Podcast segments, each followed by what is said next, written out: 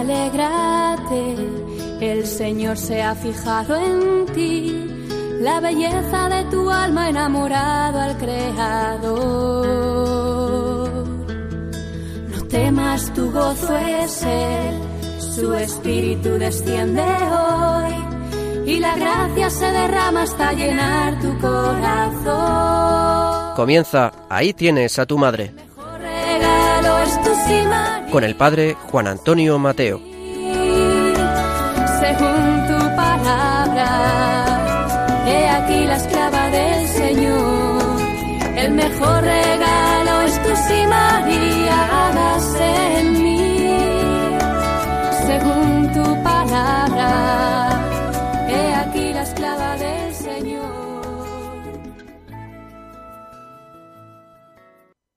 Muy queridos amigos y oyentes de este programa tan especialmente dedicado a nuestra Madre, la Santísima Virgen María. Hoy, en la primera parte, quiero compartir con todos vosotros algunos textos y reflexiones de un gran devoto de la Virgen María. Se trata de otro santo pontífice de nuestros tiempos, el Papa Pablo VI. Efectivamente, Pablo VI nos dejó un magisterio precioso sobre la Virgen María, sobre los fundamentos de la devoción a María en el pueblo de Dios. Hoy voy a recoger algunos textos de la locución que el Papa Pablo VI tuvo al concluir la tercera sesión del Concilio Vaticano II, muy a propósito del título que dio a María como Madre de la Iglesia, y fue el sábado 21 de noviembre del año 1964. Releyendo estos textos, creo que es importante compartirlos y admirar su riqueza y la profundidad de sus enseñanzas. Hablando de la maternidad divina de María, nos decía el entonces Pablo VI, la divina maternidad es el fundamento de su especial relación con Cristo y de su presencia en la economía de la salvación operada por Cristo, y también constituye el fundamento principal de las relaciones de María con la Iglesia, por ser madre de aquel que desde el primer instante de la encarnación en su seno virginal unió a sí mismo como cabeza su cuerpo místico que es la Iglesia.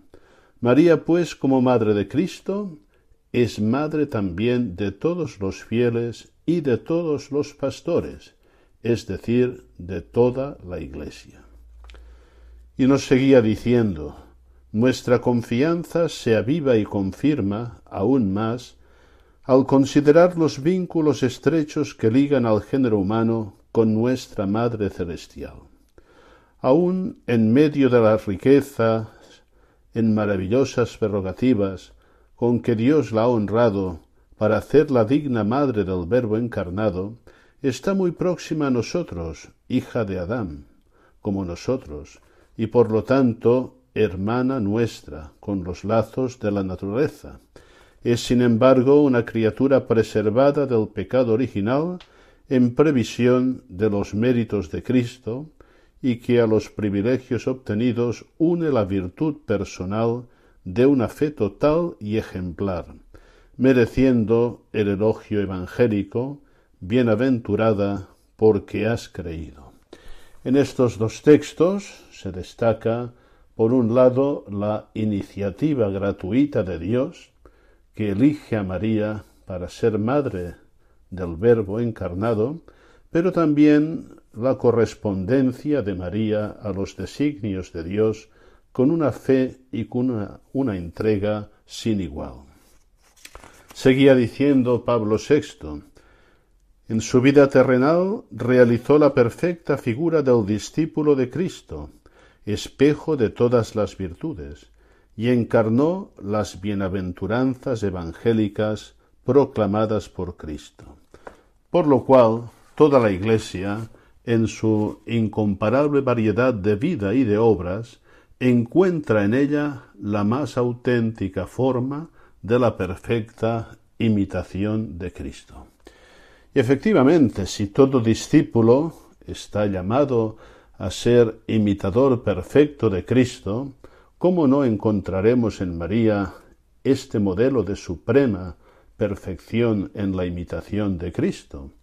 Por esto, la vida cristiana, queridos amigos, no es posible sin esta referencia a la Virgen María. Es lo que hemos dicho tantas veces que el cristiano es naturalmente mariano, como también afirmaría Pablo VI en la exhortación apostólica Marialis Cultus.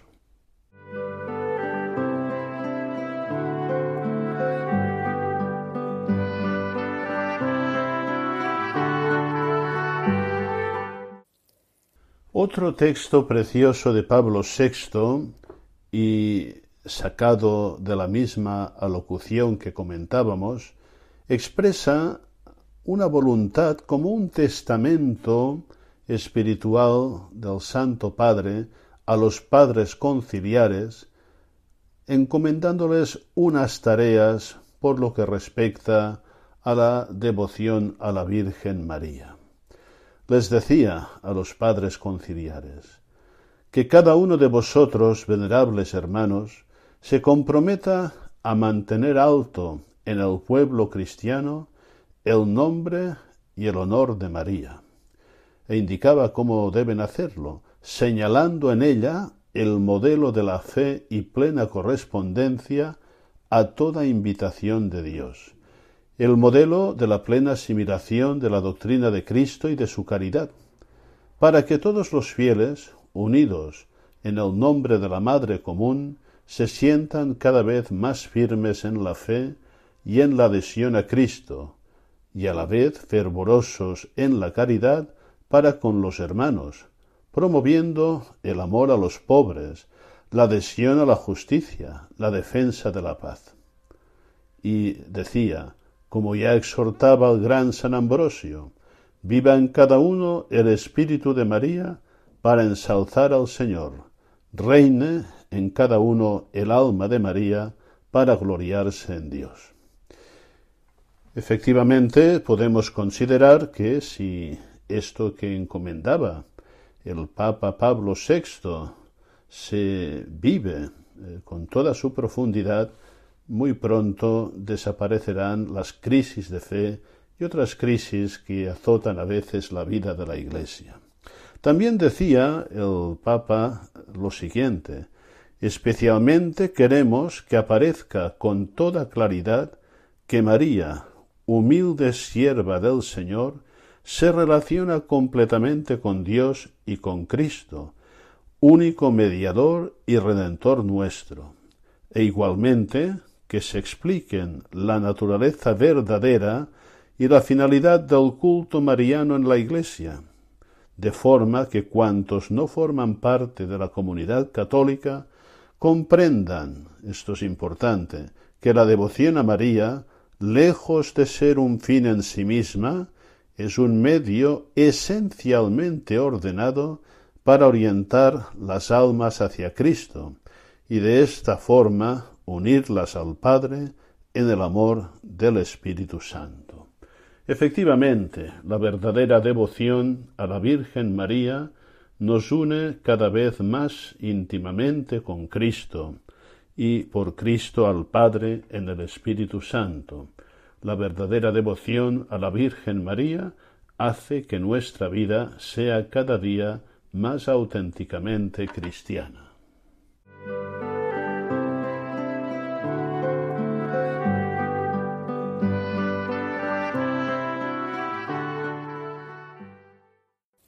Y finalmente, en aquella alocución del 21 de noviembre de 1964, el Papa Pablo VI elevaba una ferviente oración a María, Madre de la Iglesia. Voy a rezar con todos vosotros algunos fragmentos de aquella oración que conserva toda su vigencia y os invito, queridos amigos oyentes, a que os unáis espiritualmente a esta pregaria. Tú, que por tu mismo divino Hijo, en el momento de su muerte redentora, fuiste presentada como madre al discípulo predilecto, acuérdate del pueblo cristiano que se confía a ti. Acuérdate de todos tus hijos, presenta sus preces ante Dios, conserva sólida su fe, fortifica su esperanza, aumenta su caridad. Acuérdate de los que viven en la tribulación, en las necesidades, en los peligros, especialmente de los que sufren persecución y se encuentran en la cárcel por la fe. Para ellos, Virgen Santísima, solicita la fortaleza y acelera el ansiado día de su justa libertad.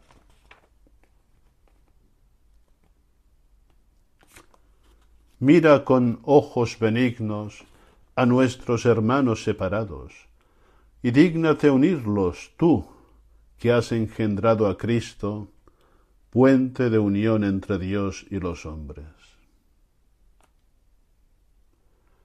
Templo de la luz sin sombra y sin mancha, intercede ante tu Hijo unigénito, mediador de nuestra reconciliación con el Padre, para que perdone todas nuestras faltas y aleje de nosotros toda discordia, dando a nuestros ánimos la alegría de amar. Finalmente, a tu corazón inmaculado encomendamos todo el género humano. Condúcelo al conocimiento del único y verdadero Salvador, Cristo Jesús. Aleja de él los males del pecado. Concede a todo el mundo la paz en la verdad, en la justicia, en la libertad y en el amor. Amén.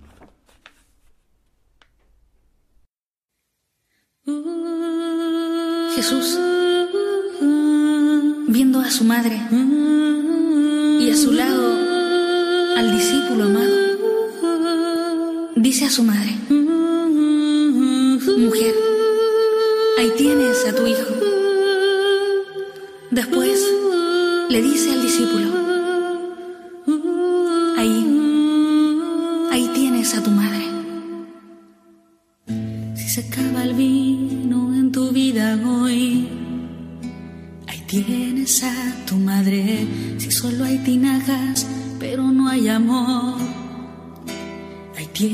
a tu madre si estás buscando acercarte a Dios. Ahí tienes a tu madre.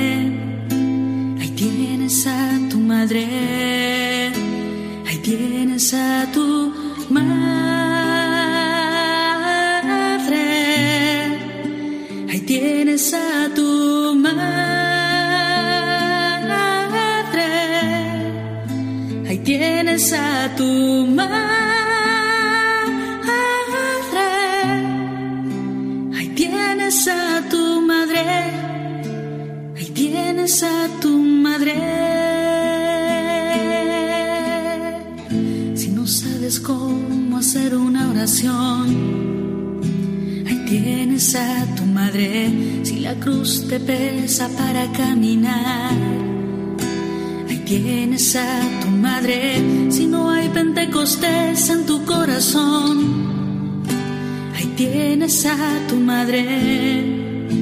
Ahí tienes a tu madre.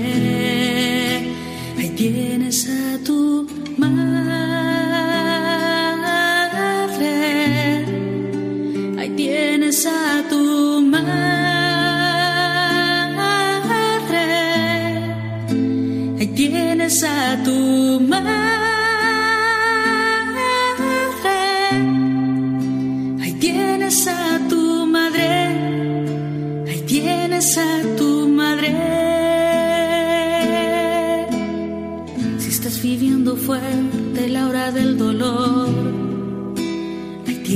A tu madre si estás padeciendo alguna enfermedad.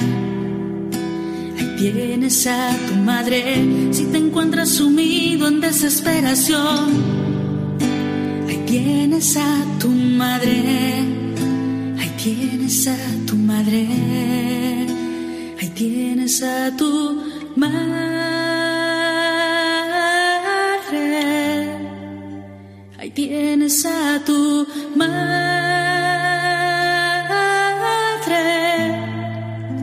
Ahí tienes a tu madre.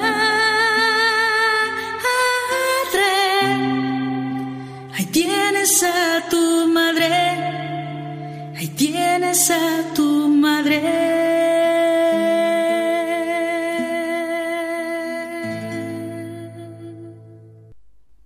Esta segunda parte del programa que iniciamos, nuestras colaboradoras os van a ofrecer, queridos oyentes, la primera parte de una reflexión muy rica y profunda sobre María como maestra y modelo de caridad, es decir, de lo más eminente de la vida cristiana. El texto es de un buen amigo y compañero de la Sociedad Mariológica Española, actualmente secretario de la misma, don Francisco María Fernández. Y el texto se puede encontrar en su totalidad en el libro María, Camino de Retorno, Nueva Evangelización y Piedad Mariana, que en su momento editó Antonio Aranda también miembro de la Sociedad Mariológica Española. Es un texto que seguramente nos ayudará mucho a comprender a la Santísima Virgen María como modelo de perfección en la vida cristiana, como he dicho, en lo más eminente que es la caridad. Vamos a escucharlo con mucha atención.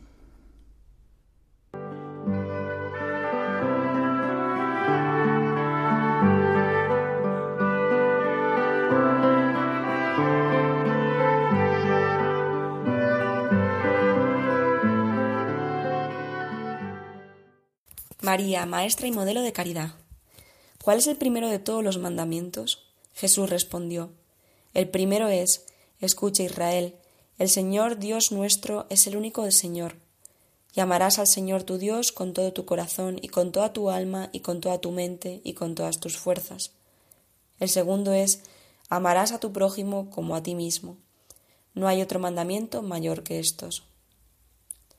A estas palabras de Cristo sobre el doble precepto de la caridad que, caracterizan su entera enseñanza moral, debemos unir estas otras, que miran más de cerca la práctica de la caridad como signo distintivo de sus discípulos.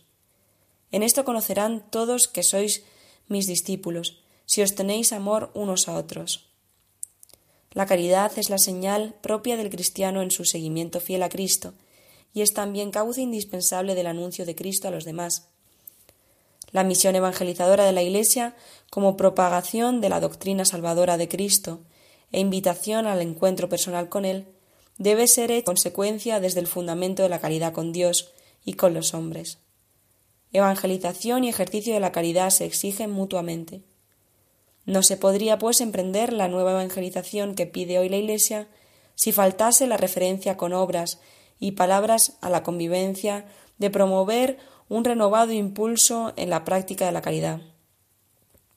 En estas páginas, siguiendo la enseñanza del Concilio Vaticano II, que, que muestra a María como paradigma de vida cristiana, nos proponemos contemplarla precisamente como modelo eminente de caridad. Recordemos ante todo el texto conciliar. Mientras la Iglesia ha alcanzado en la Santísima Virgen la perfección, en virtud de la cual no tiene mancha ni arruga, los fieles luchan todavía por crecer en santidad, venciendo enteramente, y por eso levantan sus ojos a María, que resplandece como modelo de virtudes para toda la comunidad de los elegidos. La Iglesia, a su vez, glorificando a Cristo, se hace más semejante a su excelso modelo, progresando continuamente en la fe, en la esperanza y en la caridad, y buscando y obedeciendo en todo la voluntad divina.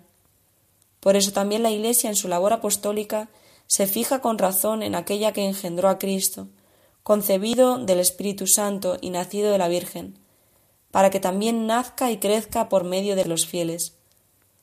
La Virgen fue en su vida es necesario que estén animados todos aquellos que cooperan a la regeneración de los hombres. Para ahondar en el tema, nos ocuparemos en primer lugar de la virtud de la caridad. Recorreremos a diferentes pasajes bíblicos marianos, queriendo descubrir en ellos cómo la vivió Santa María y cómo podemos aprender de ella la práctica.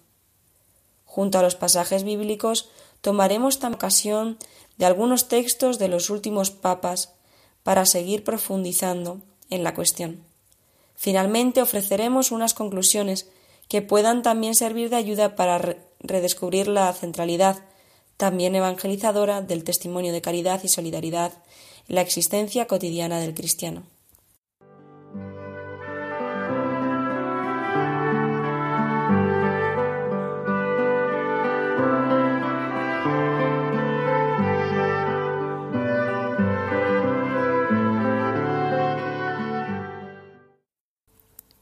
La caridad, virtud principal del cristiano. San Pablo, en su primera carta a los Corintios, enseña que si no tenemos caridad no somos nada, y de nada sirven nuestras obras, incluso el dar todas las posesiones a los pobres. Añade que las tres virtudes fundamentales son la fe, la esperanza y la caridad, pero la más grande de las tres es precisamente la caridad. La caridad infundida por Dios en el alma de los fieles con las otras dos virtudes teologales para hacerlos capaces de obrar como hijos suyos y merecer la vida eterna. Se define habitualmente así. Es la virtud teologal por la cual amamos a Dios sobre todas las cosas, por Él mismo y a nuestro prójimo como a nosotros mismos, por amor de Dios. Dios es amor, y toda su acción salvadora respecto de nosotros es manifestación de ese amor. La máxima revelación de ese amor es el envío de Cristo para nuestra salvación. Tanto amó Dios al mundo que le entregó a su Hijo unigénito, para que todo el que cree en Él no perezca, sino que tenga vida eterna. La caridad de Dios por los hombres, ha escrito Pigna, se concreta en Jesús. Él es la revelación misma del amor del Padre, su presencia palpable y concreta en el mundo. El Hijo único amado más que todos, amado por excelencia, necesariamente, infinitamente. Este Hijo es aquel a quien el Padre entrega a los hombres. Más aún, lo sacrifica, sacrifica para que nadie se pierda, sino que todos se salven. A partir de entonces, el drama del amor ya no se desarrolla a través de hechos aislados aunque continuos, sino a través de la persona de Cristo. La caridad como virtud es reflejo y participación de ese amor. Es un don de Dios que se comunica a los hombres junto con la gracia sacramental, desde la recepción del bautismo. Y si no se pierde por el pecado, o se recupera por la penitencia y se acrecienta en la práctica sacramental, los capacita para amar sobrenaturalmente a Dios y al prójimo. Reluce particularmente en la persona de María, como vamos a considerar.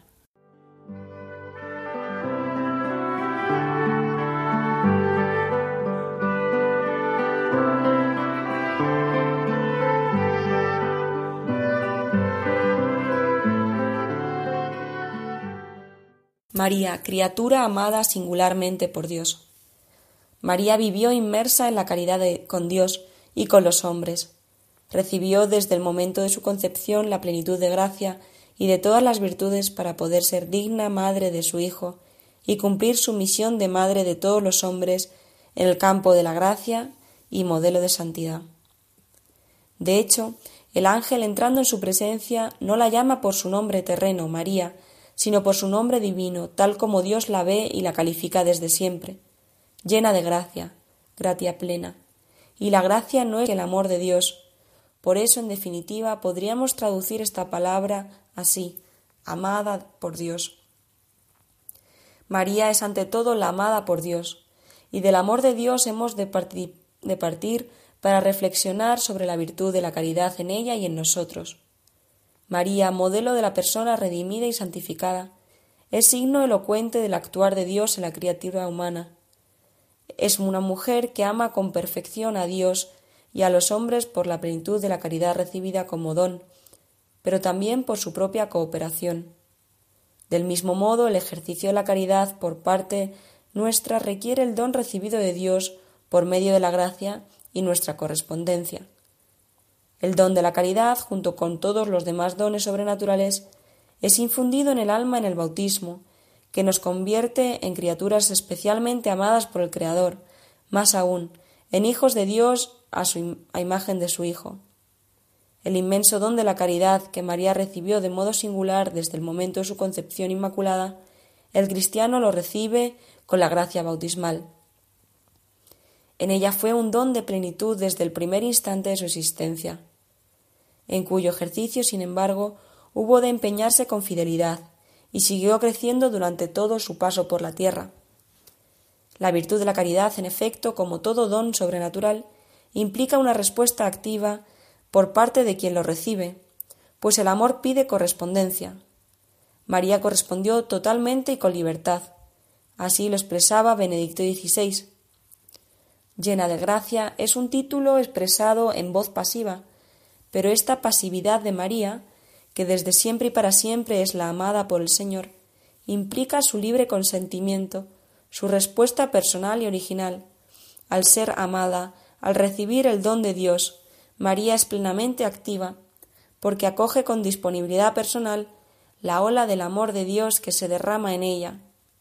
También en esto ella es discípula perfecta de su Hijo, el cual realiza totalmente su libertad en la obediencia al Padre, y precisamente obedeciendo ejercita su libertad. La respuesta personal al amor de Dios consiste ante todo, como vemos en María, en una actitud de confiada apertura al don divino, que se prolonga luego en una amorosa actitud de servicio. La conducta de la Madre de Dios se convierte para los cristianos en modelo de respuesta, pues sólo acogiendo primero el don del amor es posible amar y ponerse al servicio de la salvación, convirtiéndonos como María en verdaderos discípulos de Jesús. Junto con esta acogida, el ejemplo de María arroja también luz sobre el modo de responder al amor de Dios como se 16, en el texto apenas citado, María muestra ser discípula perfecta de su Hijo, que realiza totalmente su libertad en la obediencia al Padre, y precisamente obedeciendo ejercita su libertad. Este es el modo de vivir el amor a Dios para quien sigue a Cristo. Ese es el ejemplo que se trasluce en las actitudes de la que además de su madre es su primera discípula se aprecia con particular claridad esa caridad obediente y libre de María a los planes de Dios en la escena narrada por San Lucas del anuncio del ángel. Aquel fiat pronunciado por la doncella de Nazaret ligado misteriosamente por encima del tiempo a aquel. Aquí vengo como está escrito de mí al comienzo del libro, para hacer, oh Dios, tu voluntad. Puesto en labios del Hijo Eterno. En esto consiste la vivencia profunda de la caridad, en la unión libre y voluntaria de nuestra voluntad a la de Cristo. Precisamente la encarnación del Verbo se realizó por la misteriosa unidad de aquellas dos obediencias, la del Hijo que dice al Padre aquí vengo para hacer tu voluntad, y la de María que responde también al Padre diciendo He aquí la esclava del Señor, hágase en mí según tu palabra. Ante el misterio de estos dos, aquí estoy, comenta Benedicto XVI, el aquí estoy del Hijo y el aquí estoy de la Madre, que se reflejan uno en el otro y forman un único amén a la voluntad del amor de Dios. Quedamos asombrados y llenos de gratitud adoramos. Gracias a esa unión de voluntades en el amor, hemos sido salvados. A aquellos debe unirse también en todo tiempo el aquí estoy, del cristiano como manifestación de amor y obediencia al Padre Eterno. La caridad con Dios y con el prójimo ese aquí estoy del discípulo de Cristo, pide ser vivida las veinticuatro horas del día, todos los días del año y todos los años de nuestra vida. Faltaría espacio para indicar todas las ocasiones en el aquí estoy de la caridad del cristiano, unido al amor de Dios y de María, ha de hacerse manifiesto.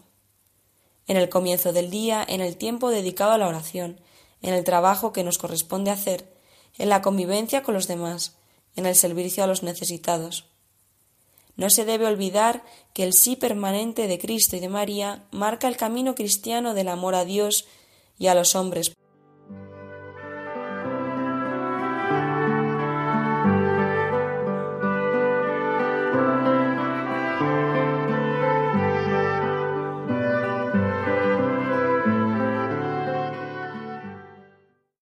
María sale al encuentro de quien la necesita. Con la palabra de Dios en sus entrañas, María sale presurosa a ayudar a Isabel, informada por el ángel Gabriel de que su pariente está esperando un hijo. Este pasaje evangélico pide ser leído a la luz del que le precede en el Evangelio de San Lucas, es decir, de la Anunciación y del fiat de María. María, movida por su obediencia de fe y, y su plenitud de caridad, acude presurosa en ayuda de su prima, queriendo compartir también su alegría.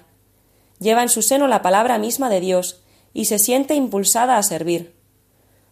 No fue a la montaña de Judá, comenta San Ambrosio, para comprobar la veracidad del anuncio del ángel, pues ya había creído en él, como pone de manifiesto el elogio que le dirige Isabel. Bienaventurada tú que has creído.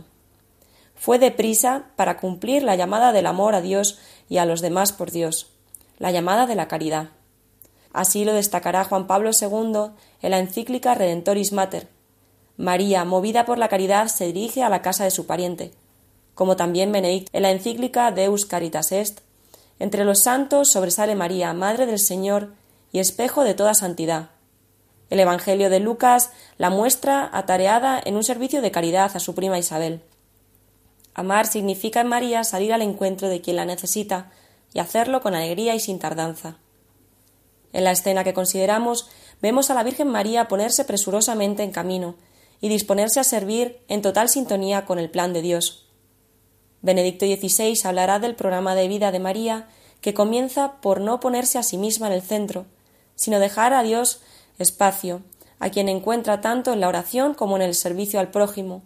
Sólo entonces el mundo se hace bueno. La Virgen contribuye a la salvación del mundo, no con una obra suya, sino sólo poniéndose plenamente a disposición de la iniciativa de Dios.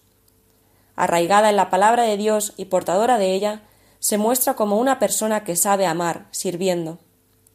La palabra de Dios es verdaderamente su propia casa, enseña el Papa, de la cual sale y entra con toda naturalidad. Habla y piensa con la palabra de Dios. La palabra de Dios se convierte en palabra suya, y su palabra nace de la palabra de Dios. Así se pone de manifiesto, además, que sus pensamientos están en sintonía con el pensamiento de Dios, que su querer es un querer con Dios.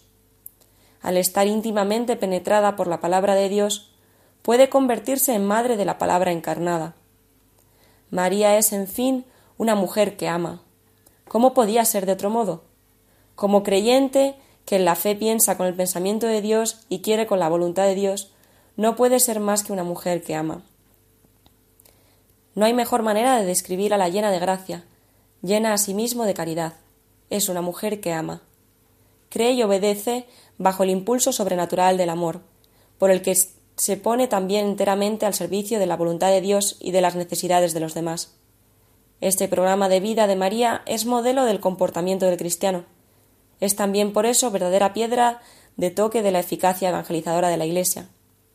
Ha de ser asimismo, en fin, clave de fondo de la nueva evangelización, pues la práctica de la caridad es signo de identidad del discípulo de Cristo.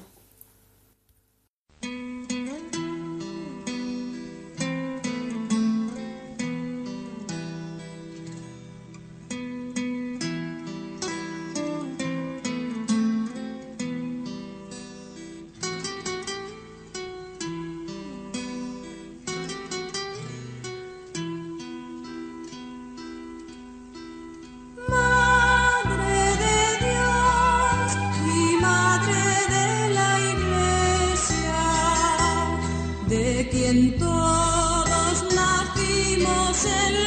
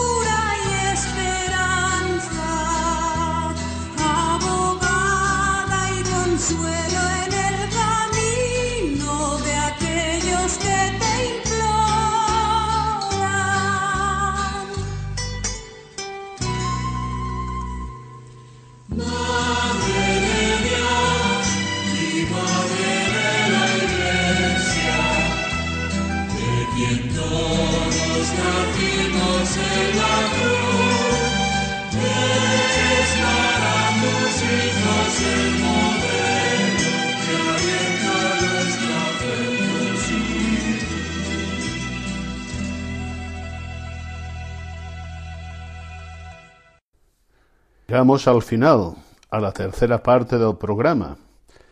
He pensado que sería interesante ofrecer ya una preparación, un poquito remota, pero preparación, a otra gran fiesta mariana que pronto celebraremos. Es la fiesta del nacimiento de la Virgen María, el día 8 de septiembre. En muchos lugares se celebran advocaciones marianas bajo la denominación de las vírgenes halladas o encontradas, por ejemplo, en mi parroquia de Santa María de Valldeflos, en la ciudad de Trem. Pues bien, que a todos esta reflexión nos ayude a encontrar a María en nuestra vida cristiana, a partir de la consideración de su nacimiento y de su primera vida terrena. El texto está sacado de estas escenas marianas del libro A Jesús por María de José Antonio Loarte. Es para mí una satisfacción haber recibido la impresión de muchos oyentes sobre esta obra, que dicen que la han comprado y les ayuda muchísimo a su devoción mariana. Repito, el libro es A Jesús por María Escenas Marianas y está publicado por Ediciones Cristiandad. Es un libro excelente y recomendable en todos sus aspectos. Vamos pues a escuchar esta meditación sobre la fiesta del nacimiento de la Santísima Virgen María.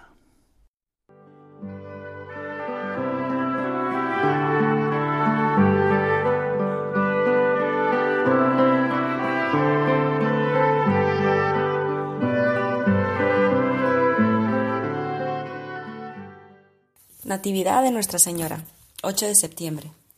Hoy felicitamos a la Virgen por su cumpleaños.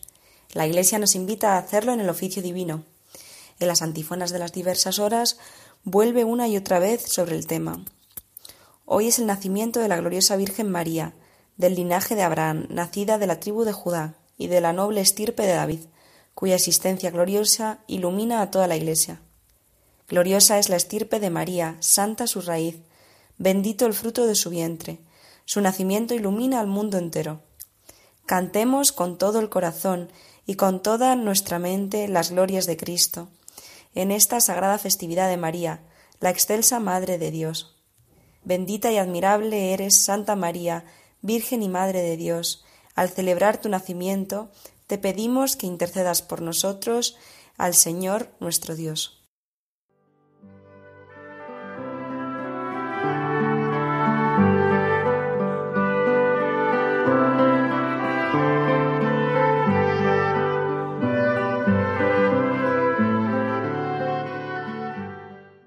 La plenitud de los tiempos comienza con el nacimiento de María. Muchos siglos habían transcurrido desde que Dios, en los umbrales del paraíso, prometiera a nuestros primeros padres la llegada del Mesías. Pongo enemistades entre ti y la mujer. Cientos de años en los que la esperanza del pueblo de Israel, depositario de la promesa divina, se centraba en una doncella del linaje de David, ella es la Virgen anunciada por el profeta Isaías aproximadamente setecientos años antes de que ocurriera. Concebirá y dará a luz un hijo, a quien pondrá por nombre Emmanuel, que significa Dios con nosotros. Luego, generación tras generación, los piadosos israelitas esperaban el nacimiento de la madre del Mesías, aquella que ha de dar a luz, como explicaba Miqueas teniendo como fondo la profecía de Isaías. Saldrá un vástago de la cepa de Jesé, y de sus raíces florecerá un retoño. Y en las grandes heroínas del pueblo de Israel la Iglesia fue descubriendo tipos o figuras de María. Tú eres la gloria de Jerusalén, tú la alegría de Israel, tú la honra de nuestro pueblo. A la vuelta del exilio en Babilonia, la expectación mesiánica se hizo más intensa en Israel. Una ola de emoción recorría aquella tierra en los años inmediatamente anteriores a la era cristiana. Muchas antiguas profecías parecían apuntar en esa dirección, hombres y mujeres esperaban con ansia la llegada del deseado de las naciones. A uno de ellos, el anciano Simeón, el Espíritu Santo había revelado que no moriría antes que sus ojos hubieran visto la realización de la promesa. Ana, una viuda de edad avanzada, suplicaba con ayunos y oraciones la redención de Israel. Los dos gozaron del inmenso privilegio de ver y tomar en sus brazos a Jesús niño. Incluso en el mundo pagano, como afirman algunos relatos de la antigua Roma, no faltaban señales de que algo muy grande se estaba gestando. La misma Pax Romana, la paz universal proclamada por el emperador Octavio Augusto, pocos años antes del nacimiento de nuestro Señor, era un presagio de que el verdadero príncipe de la paz estaba a punto de venir a la tierra. Los tiempos estaban maduros para recibir al Salvador. Al llegar la plenitud de los tiempos, envió Dios a su Hijo, nacido de mujer, nacido bajo la ley, para redimir a los que estaban bajo la ley, a fin de que recibiésemos la adopción de hijos. Dios se esmera en elegir a su hija, esposa y madre, y la Virgen Santa, la muy alta Señora, la criatura más amada por Dios, concebida sin pecado original, vino a nuestra tierra. Qué belleza la de María. La Iglesia la ve reflejada en la esposa del cantar de los cantares, que es una prefiguración suya, y dice de ella que es hermosa como la luna, brillante como el sol, terrible como escuadrones en orden de combate. Mirad a María, hermosa como la luna, pulcra ut luna, es una manera de expresar su excelsa belleza. Qué hermosa debe de ser la Virgen. ¿Cuántas veces nos ha impresionado la belleza de una cara angelical, el encanto de la sonrisa de un niño, la fascinación de una mirada pura? Ciertamente en el rostro de su propia madre Dios ha recogido todos los resplandores de su arte divino.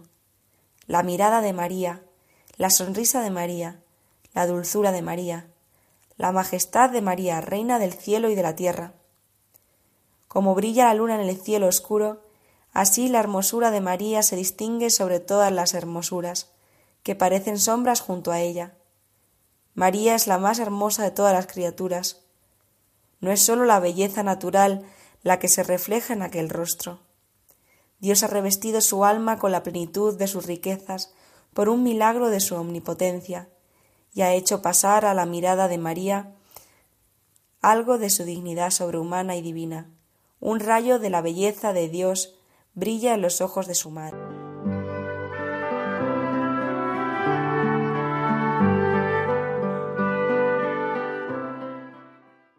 Naturalidad del nacimiento y de la vida de la Virgen.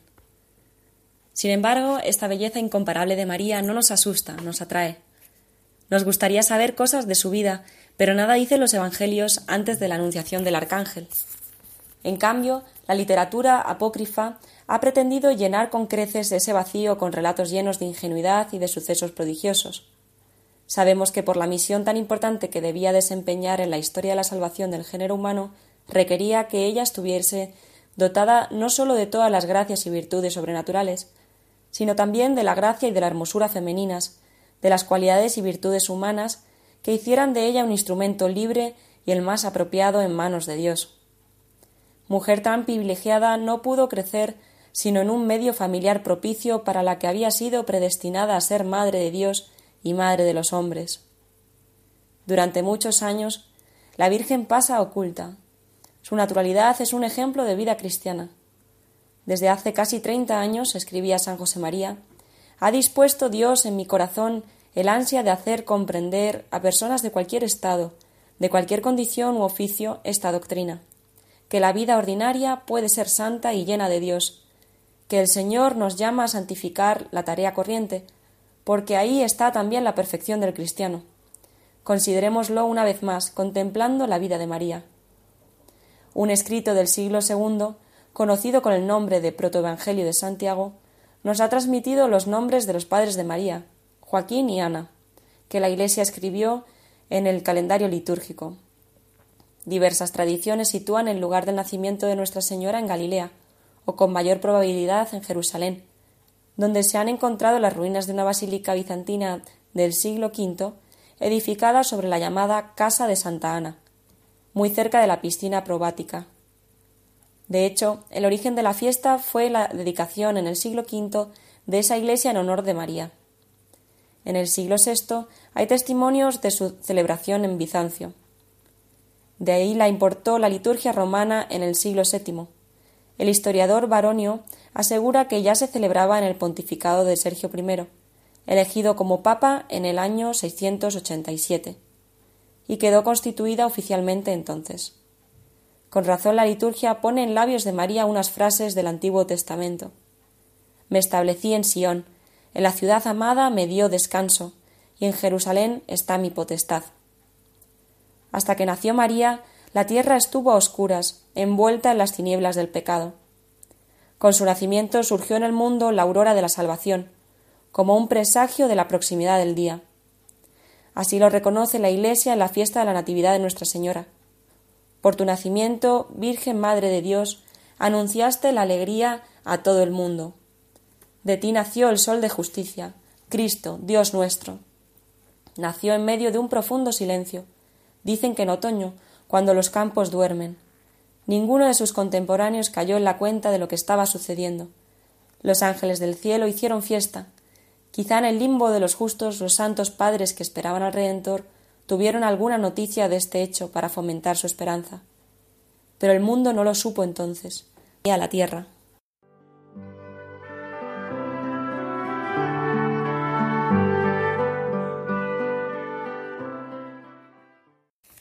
María es la aurora que anuncia a Cristo y lleva a Él. Gracias a María, a su sí de la Anunciación, Dios se manifiesta y se hace cercano a nosotros. El nacimiento en el tiempo del Hijo de Dios se realiza con la colaboración libre y personal de la Virgen. Se ha dicho sin fuente no hay agua, sin espiga no hay pan, sin viña no hay vino, sin María no hay Jesús. María es la aurora que precede el nacimiento del Sol de justicia, Cristo nuestro Redentor. Si Cristo está en el centro de nuestra fe, también en ese centro se da otra presencia, la de María, su Madre. Gracias a su cooperación activa en la salvación obrada por el Verbo encarnado, a su consentimiento libre y amoroso a los planes redentores de Dios, los fieles cristianos nacen a la vida de la gracia. En el comentario al pasaje del Cantar de los Cantares antes citado, el Papa Pío XII proseguía La Iglesia no, no compara a María tan solo a la luna, sirviéndose también de la Sagrada Escritura pasa a una imagen más intensa y exclama Tú eres María, electa ut sol, elegida como el sol. La luz del sol tiene una gran diferencia con la de la luna. Es luz que calienta y vivifica. Brilla la luna sobre los grandes glaciares del polo, pero el glaciar permanece compacto e infecundo, como permanecen las tinieblas y perdura el hielo en las noches lunares del invierno. La luz de la luna no tiene calor, no lleva a la vida. Fuente de luz y de calor y de vida es el sol. Ahora bien, María, que tiene la belleza de la luna, brilla también como un sol e irradia un calor vivificante. Hablando de ella, hablándole a ella, no olvidemos que es verdadera Madre nuestra, porque a través de ella hemos recibido la vida divina. Ella nos dio a Jesús, y con Jesús la fuente misma de la gracia. María es medianera y distribuidora de las gracias. electa ud sol. Bajo la luz y el calor del sol florecen sobre la tierra y dan su fruto las plantas. Bajo el influjo y la ayuda de este sol que es María, fructifican en las almas los buenos pensamientos. Quizá ya en este momento estáis inundados del encanto que emana de la Virgen Inmaculada, Madre de la Divina Gracia, medianera de las gracias, por ser reina del mundo. Volved a recorrer, hijos míos, la historia de nuestra vida. ¿No veis un tejido de gracias de Dios? Entonces podéis pensar, en estas gracias ha entrado María. Las flores han despuntado y los frutos han madurado en mi vida gracias al calor de esta señora elegida como el sol. María es la guía materna que nos acompaña hacia la plena comunión con Jesucristo. Qué estupendo tener una madre como ella, la llena de gracia, la que dio cabida en su alma y en su cuerpo la plenitud de la gracia. Que esta fiesta de su Natividad nos mueva a acercarnos a la Virgen con, tal, con total confianza. Si Jesús se nos presenta como el amor desbordante de Dios Padre a los hombres, María, al ser la criatura que mejor refleja el rostro de Jesús, también es la que más y mejor nos transmite su amor. En efecto, la bendición divina se cumplió plenamente en la Virgen María, puesto que ninguna otra criatura ha visto brillar sobre sí el rostro de Dios como ella, que dio un rostro humano al Hijo del Padre Eterno, a quien podemos ahora contemplar en los sucesivos momentos gozosos, luminosos, dolorosos y gloriosos de su vida, como recordamos en el rezo del Rosario. Con Cristo y María permanezcamos en Dios.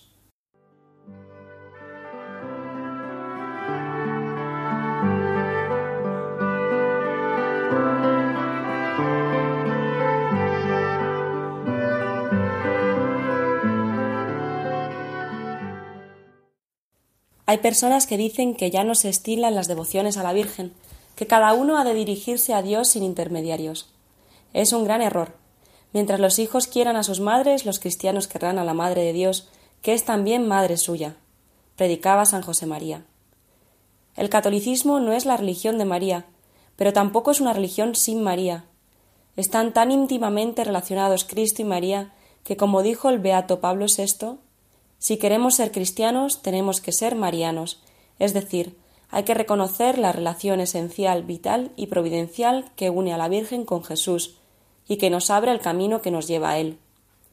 La devoción a la Virgen es camino que conduce a Cristo Jesús, a Jesús por María, reza un dicho común. Ella es llave segura que abre las puertas del cielo. Es defensa contra todos los obstáculos y tentaciones que se puedan interponer en nuestro camino es terrible como escuadrones en orden de combate, con palabras del libro sagrado. Por eso le suplicamos no permitas que en nuestros corazones se enfríe el amor hacia ti. No consientas que disminuya en intensidad nuestra correspondencia a las gracias que recibimos del cielo. No toleres que se apague la llama siempre ardiente de la caridad en ninguno de tus hijos. Si alguna vez observas que algún germen de tibieza se mete en nuestras almas, Ayúdanos a salir de esta situación de enfriamiento, a corresponder con generosidad a las exigencias, benditas exigencias, de la vocación cristiana y de la piedad mariana. ¿Qué regalo podemos ofrecer hoy a Nuestra Señora? Quizá el propósito de meterla en todo y para todo, a lo largo de nuestra jornada, y de acudir a su intercesión con más piedad, con mayor fe. Ella, como Madre buena, nos alcanza de su Hijo Jesús esos deseos íntimos que nos permiten abrirnos más plenamente a los impulsos de la gracia. Hoy es buen día para pedir a nuestra Madre por el bien de la Iglesia, por la felicidad de todos sus hijos y de la entera humanidad. Podemos decirle como joculatoria con palabras tomadas de la secuencia Stabat Mater que se reza en la fiesta de los dolores de la Virgen, Sancta Mater Istut Agas. Llevados de la mano de la Virgen Madre y ante su mirada podemos cantar con alegría las misericordias del Señor. Podemos decir Mi alma te canta, oh Señor, la misericordia que tuviste con todos tus santos, y con todo tu pueblo fiel la tuviste también conmigo. Oh Señor, por culpa del orgullo de mi corazón, he vivido distraído siguiendo mis ambiciones e intereses, pero sin conseguir ocupar ningún trono. La única manera de ser exaltado es que tu madre me tome en brazos, me cubra con su manto y me ponga a tu corazón. Que así sea. Ya solo queda despedirnos, queridos amigos. El programa, como siempre, ha pasado rápido y nuestra esperanza es que os haya ayudado a crecer en el conocimiento y en la devoción a nuestra Madre Celestial. Tengo unas amigas que son religiosas de clausura y que escuchan todos estos programas y me decían, un poquito en broma o en serio, que se están convirtiendo en verdaderas expertas en mariología a lo largo de la escucha de estos programas. Bien, yo no sé si será tanto, me conformaría que cada día pues se conviertan en mejores hijas y devotas de la Virgen, y esto lo esperamos de todos. Hasta muy pronto, si Dios quiere.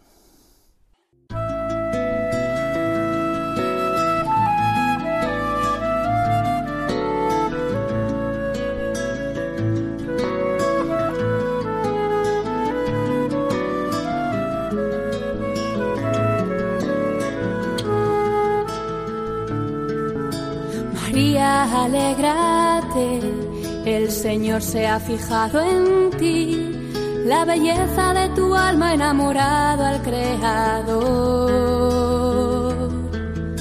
No temas, tu gozo es Él, su espíritu desciende hoy y la gracia se derrama hasta llenar tu Han escuchado Ahí tienes a tu madre El mejor regalo con el padre Juan Antonio Mateo.